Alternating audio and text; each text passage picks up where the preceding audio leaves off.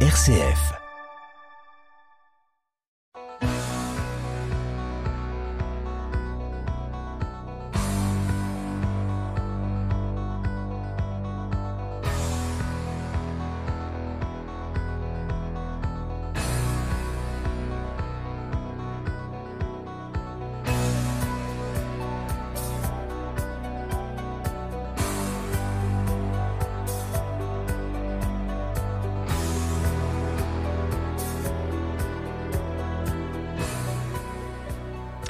Bonjour à toutes, bonjour à tous. Euh, je suis ravi de vous retrouver au cœur de cet été pour En effet pour s'entendre. On est fait pour s'entendre avec une version un peu estivale puisque pendant quatre semaines ce sera une formule sans invité avec euh, des nouvelles policières écrites spécialement pour vous et que bah, cette semaine elle s'intitulera Pour le meilleur et pour le pire.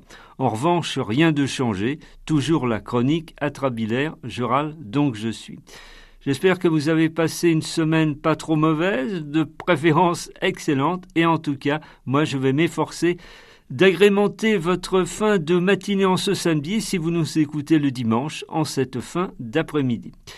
On commence évidemment par la chronique atrabilaire, je râle donc je suis.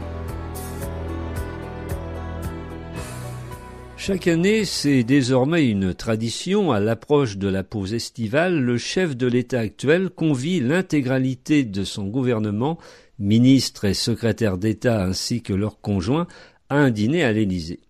Il en fut ainsi mardi dernier. Un dîner censé être convivial et déstressant pour les ministres. Sauf que là, c'était très très très spécial puisque l'on était aux portes d'un remaniement. Bref, les futurs lourdés venaient en guest star.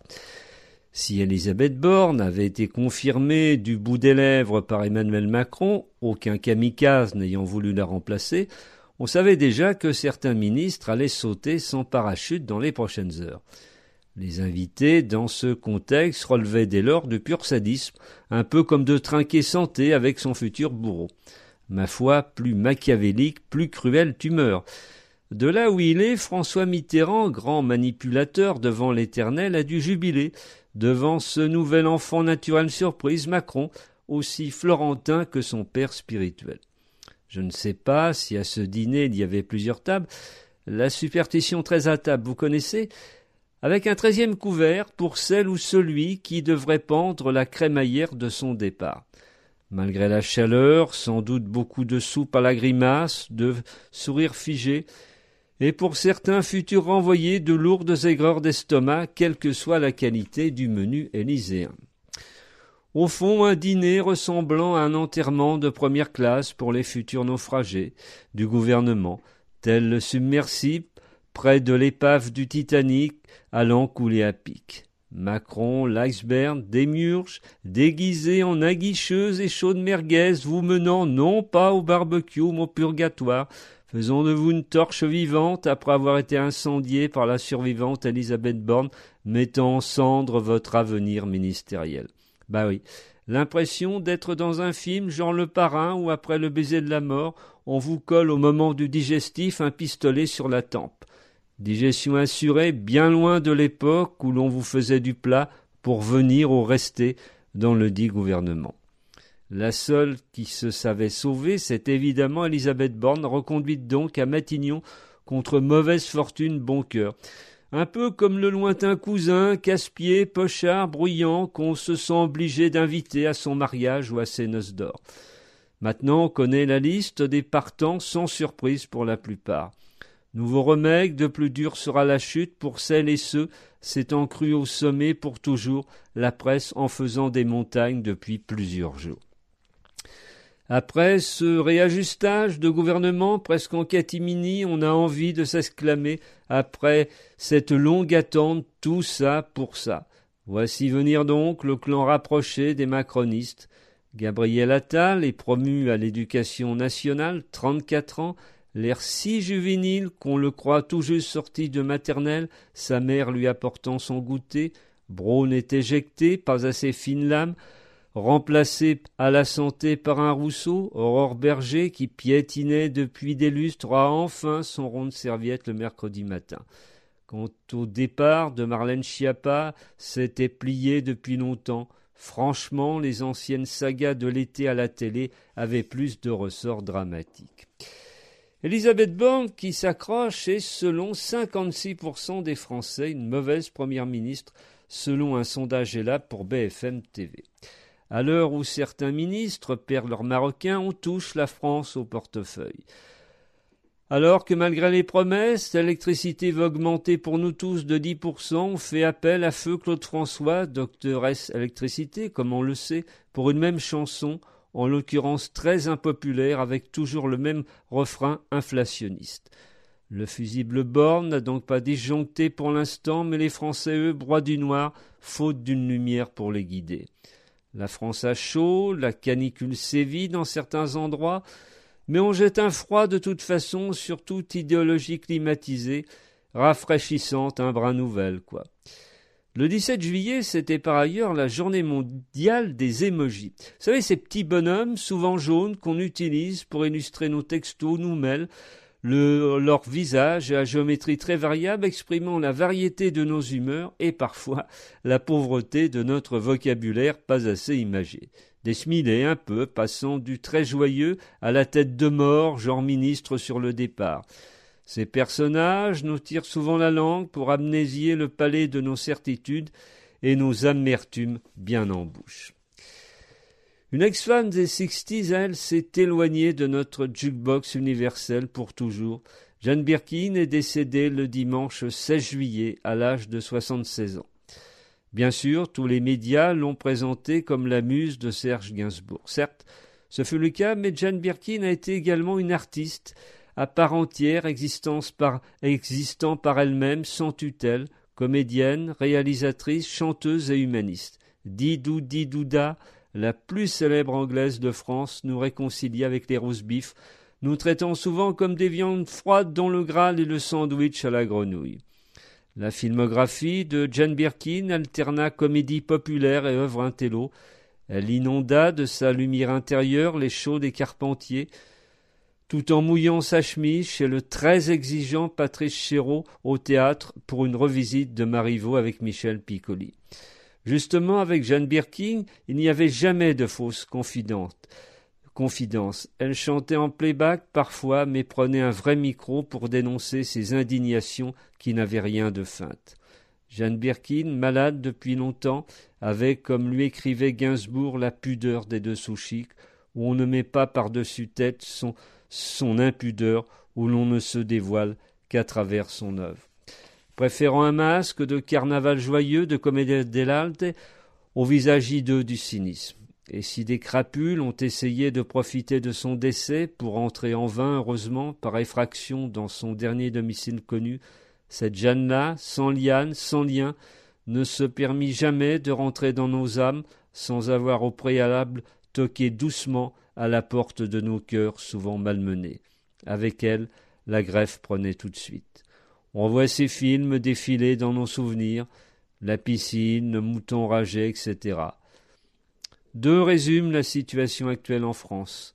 La moutarde me monte au nez, le lot de beaucoup de Français mécontents, et la fille prodigue ne serait-ce pas Elisabeth Borne.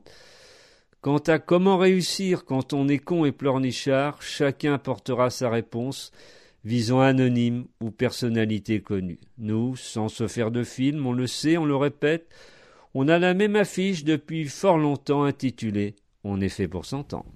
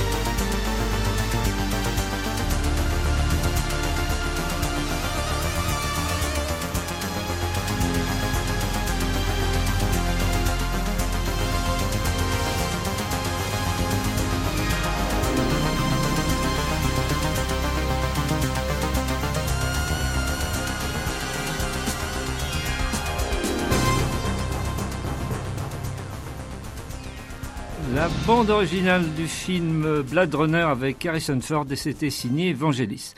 Vous êtes euh, toujours sur RCF euh, Poitou et vous écoutez est fait pour s'entendre. Et voici donc cette nouvelle policière intitulée Pour le meilleur et pour le pire. Je regardais fébrile, entouré par deux policiers, le cercueil hissé avec difficulté de la terre, s'élevant peu à peu dans les airs. Les deux agents funéraires peinaient. Ce cercueil censé contenir le corps de ma défunte épouse Louise. J'étais bien placé pour savoir qu'il n'y était pas. J'étais sans illusion, libéré sous contrôle judiciaire après la découverte du squelette à mon domicile et mon agression sur le flic. Je savais pertinemment que je ressortirais du cimetière les menottes aux poignets. Des secondes interminables s'écoulèrent. Enfin, le cercueil fut posé à terre.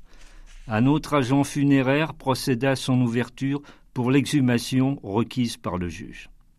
À l'intérieur du cercueil capitonné, on ne découvrit pas, bien sûr, le cadavre de mon épouse, mais une vingtaine de poupées Barbie défraîchies, avec au milieu la photo jaunie d'un bébé dans son berceau.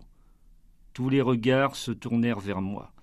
Je sortis alors brusquement d'une poche de mon manteau un pistolet, je le braquai sur la tempe d'un des policiers. Sous la menace, sans prononcer un mot, je l'entraînai vers la sortie du cimetière.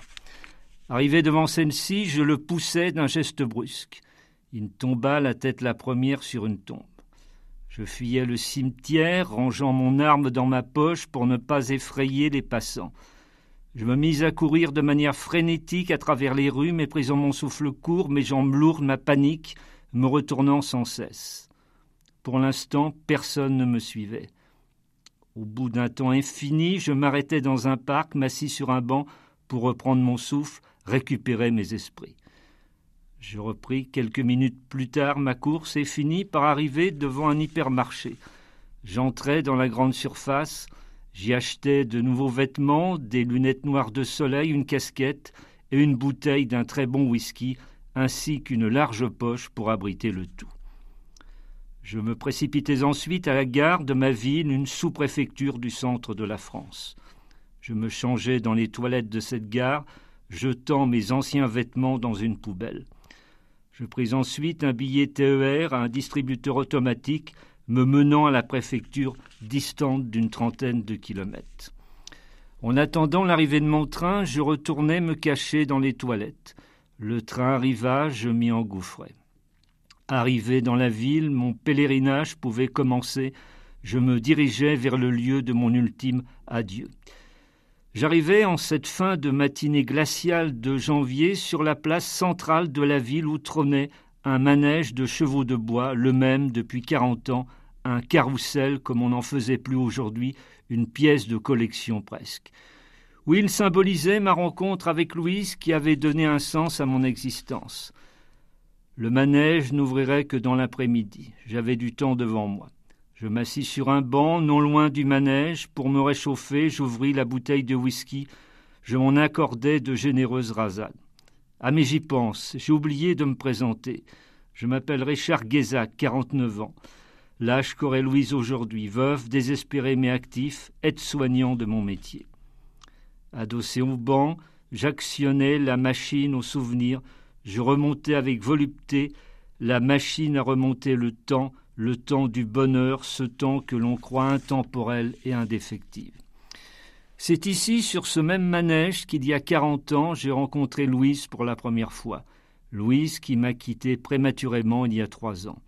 Nous avions alors le même âge, neuf ans tous les deux, un vrai coup de foudre malgré notre très jeune âge. Sous les yeux incrédules de nos parents respectifs, je l'avais dragouillé entre deux tentatives désespérées d'attraper la queue du Mickey.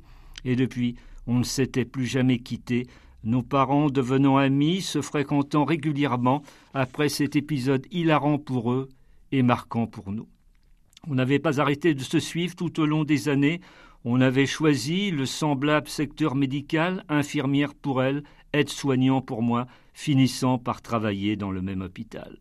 On s'était mariés à vingt-six ans et pendant vingt ans, jamais, au grand jamais, On ne se lassa, on ne s'agaça, on ne se trompa, on ne se disputa, on eut la moindre occasion de se décevoir. Ce l'ombre au tableau de notre bonheur, on s'aperçut au fil des années que Louise ne pouvait enfanter. Elle était désespérément stérile. Certes, tous les deux nous fûmes déçus, cela n'entraîna toutefois aucun problème particulier dans notre couple. On se suffisait déjà tellement à nous si complices. Nous imprime bientôt dans l'exercice de notre métier que le manque d'enfants ne se vivait pas toujours aussi bien, loin s'en faut, chez certains couples. Un premier drame allait survenir. À cette époque, je travaillais au service maternité. Une nuit où j'étais de service, une femme masquée, armée d'un fusil, surgit, volant sous la menace l'un des bébés. Tétanisés, moi et mon autre collègue féminine, nous ne pûmes rien faire. Je m'en étais toujours voulu de cette impuissance. Je revoyais sans cesse, en flashback dérangeant, les poignets de la femme s'emparant du bébé, avec leurs deux mini-portraits tatoués, sur le gauche le visage d'Elvis Presley, sur le droit celui de Johnny Hallyday. On ne retrouva jamais le bébé. Traumatisé, je pris un congé sans solde, m'enfonçant, m'engloutissant dans l'alcool et les médicaments. D'autant qu'un autre drame, encore plus personnel, survint bientôt dans ma vie sinistrée. Oui, quelques semaines plus tard, en effet, lors d'un contrôle médical de routine, on découvrit à Louise un cancer inopérable, inguérissable, déjà généralisé. Cinq mois plus tard, elle mourait dans mes bras. Voulant garder Louise le plus longtemps possible auprès de moi, j'attendais une semaine avant d'accepter la venue des croque-morts et sa mise en bière. Je dus malgré tout m'y résoudre la mort dans l'âme. Ainsi une femme thanatopracteur finit par franchir le seuil de notre maison. La femme fit un travail remarquable, rendit Louise belle de nouveau. C'est alors qu'elle rangeait ses affaires que je remarquai les deux tatouages sur les poignets de la femme. Sur le gauche, le visage d'Elvis Presley, sur le droit, celui de Johnny Hallyday. Même graphisme, même grain de peau très mat, pas de doute, j'étais en présence de ma ravisseuse de bébé, d'autant qu'il avait la même corpulence qu'elle et de semblables cheveux longs très noirs. Avec le recul, je me souvenais maintenant de son tressaillement lorsque j'avais ouvert la porte de son regard étonné, presque paniqué. Elle m'avait reconnu, bien sûr, ne s'attendait pas à me trouver là. Alors soudain, une idée folle m'avait traversé l'esprit. L'idée d'un fou d'amour, comme le chantait justement Johnny dans Requiem pour un fou. Non, vraiment, je ne voulais pas me séparer de Louise, je voulais narguer la mort, la garder avec moi à tout prix. Sans plus réfléchir, je proposai à la ravisseuse de bébé le marché suivant. Je savais qui elle était. Soit elle acceptait ma proposition, soit je la dénonçais à la police. Je voulais garder le corps de Louise, ne pas l'avoir enterré, dévoré peu à peu par les asticots. Elle dut se résoudre d'accepter ce drôle de marché. Elle me raconta ensuite la raison et la triste suite de l'enlèvement du bébé. Stérile, elle avait craqué face aux injonctions de son mari, lui suppliant de ramener un bébé d'une manière ou d'une autre, menaçant de la quitter sinon. Seulement voilà, l'enlèvement avait tourné au drame, plus apte à s'occuper des morts que des vivants, totalement paumé, sans expérience, la femme thanatopracteuse n'avait su préserver la vie du bébé. De nature fragile, n'osant appeler un médecin. Faute de soins, le bébé était mort quelques jours plus tard. Après l'avoir photographié sous toutes les coutures, le couple avait enterré la pauvre petite victime dans le jardin de leur pavillon. La femme sortit de son portefeuille une des photos du bébé qui ne la quittait jamais. J'exigeais de la garder. Ce qui facilita grandement les choses, c'est que le couple travaillait dans la même entreprise de pompes funèbres. Lui, croque-mort, fermait les cercueils et officiait lors des cérémonies d'obsèques. Elle lui téléphona, lui expliqua le chantage, il n'avait pas le choix lui aussi, il vint donc la rejoindre. Il fut convenu que le cercueil, pour éviter les soupçons de leurs collègues par sa légèreté, serait rempli d'une vingtaine de poupées Barbie dont Louise faisait la collection. Et puis, de toute façon, à sa mort, Louise n'avait plus que la peau sur les os. En outre, je voulais que malgré tout ce faux enterrement ait un sens, qu'il soit un hommage au bébé disparu. Ainsi, je glissai dans le cercueil avant sa fermeture la photo du bébé au-dessus des poupées. Le supposé enterrement de Louise eut donc lieu et personne ne remarqua rien. Il, tu es né de la pluie, de ma folie, assailli par les vagues.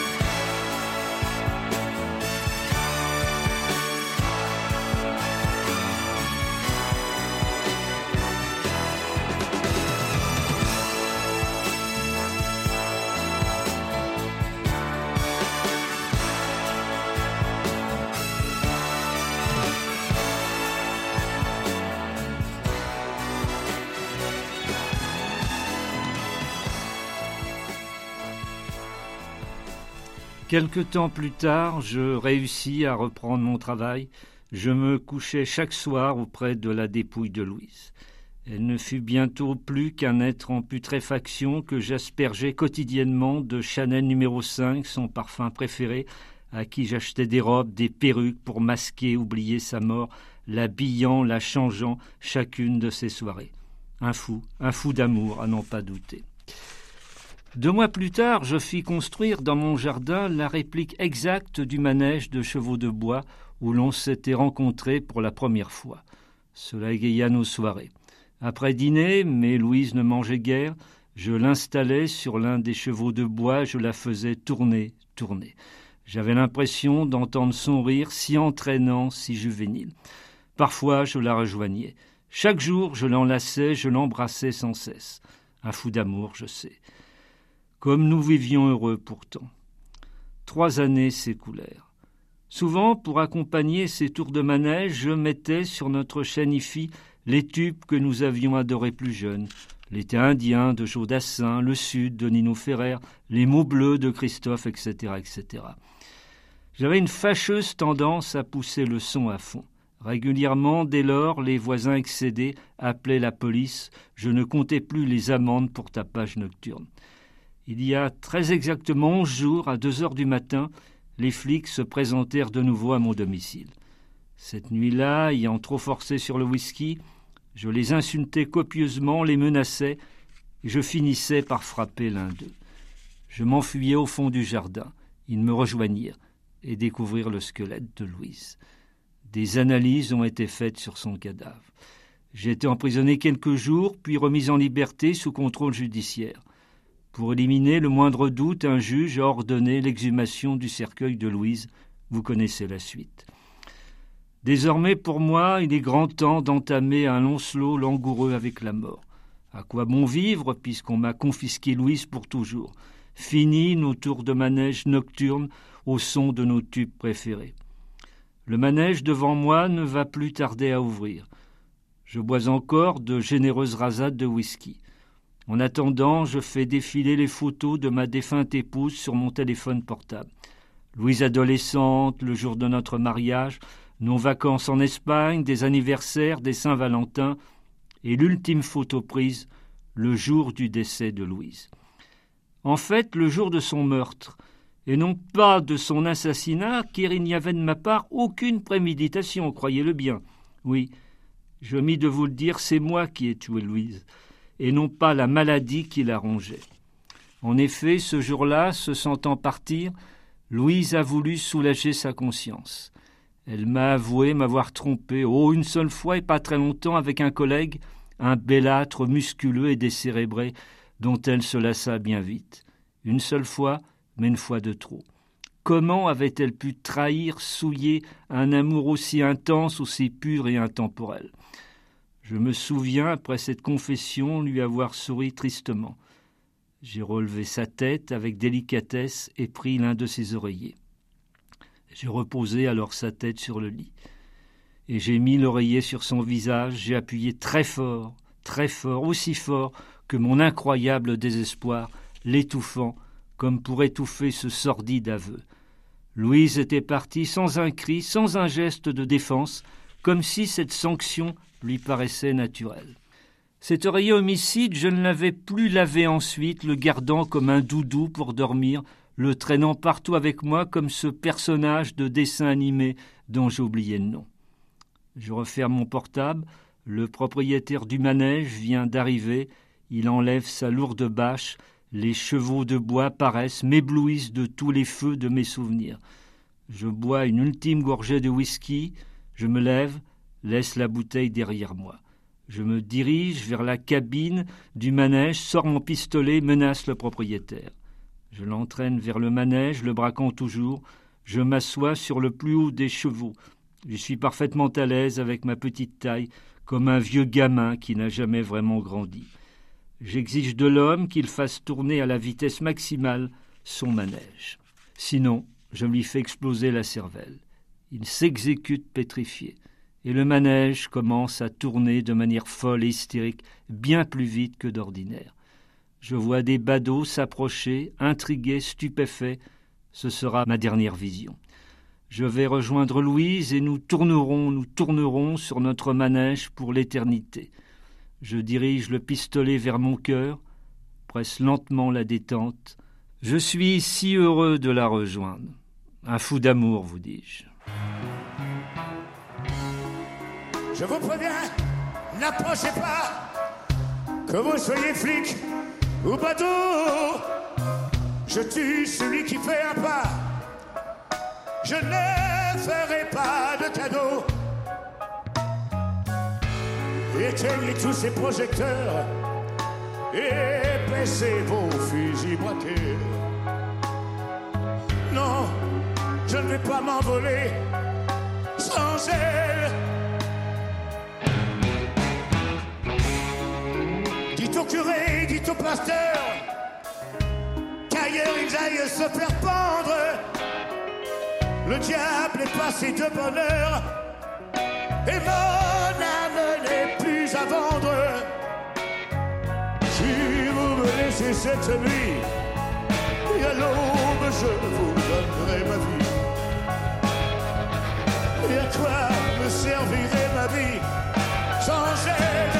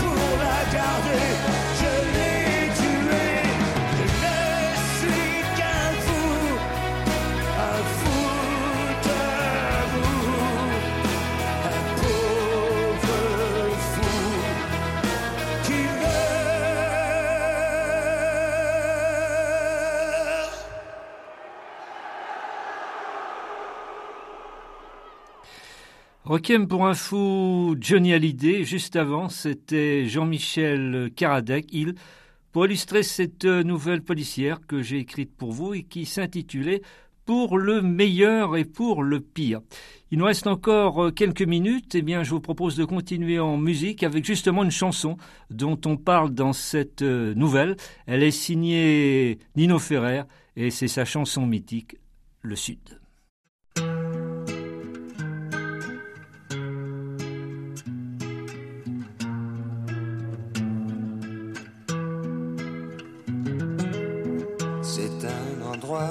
Qui ressemble à la Louisiane, à l'Italie. Il y a du linge étendu sur la terrasse, et c'est joli.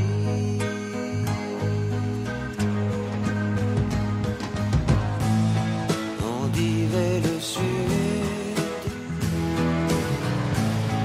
le temps du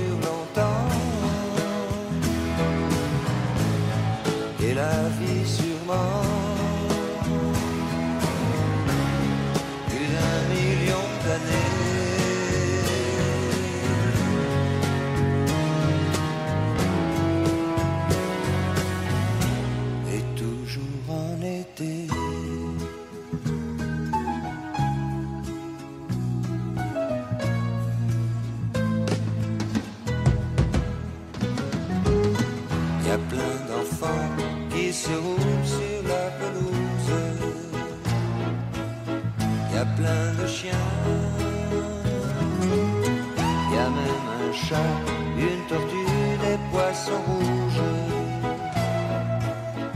Il ne manque rien.